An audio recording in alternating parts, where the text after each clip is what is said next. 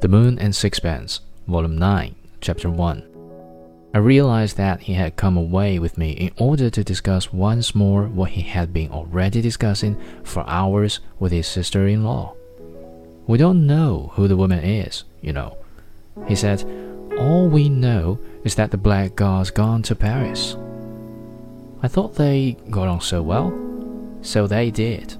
Why, just before you came in, Amy said they'd never had a quarrel in the whole of their married life. You know, Amy, there never was a better woman in the world. Since these confidences were thrust on me, I saw no harm in asking a few questions. But do you mean to say she suspected nothing? Nothing. He spent August with her and the children in Norfolk. He was just the same as he'd always been. We went down for two or three days, my wife and I, and I played golf with him.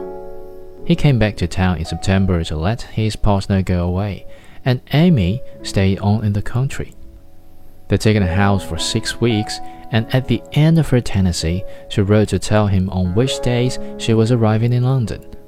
He answered from Paris. He said he'd made up his mind not to live with her any more. What explanation did he give?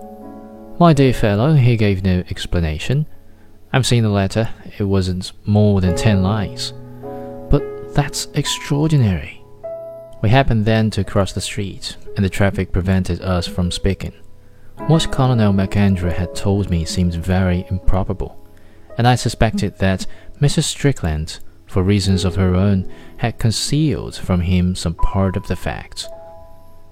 It was clear that a man after 17 years of wedlock did not leave his wife without certain occurrences which must have led her to suspect that all was not well with their married life.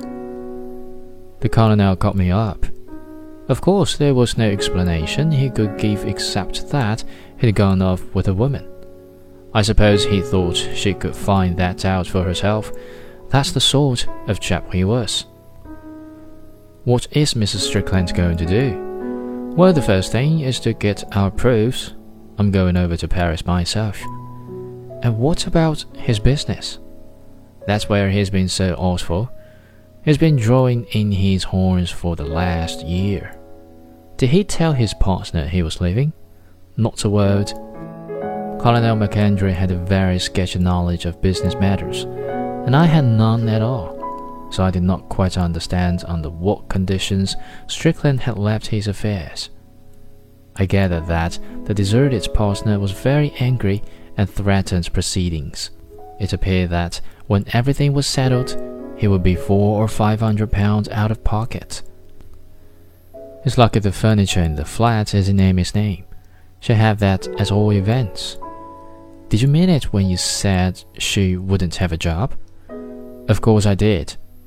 She's got two or three hundred pounds and the furniture. But how is she going to leave? God knows. The affair seemed to grow more complicated, and the colonel, with his expletives and his indignation, confused rather than informed me. I was glad that catching sight of the clock at the Army and Navy stores, he remembered an engagement to play cards at his club, and so left me to cut across St. James Park.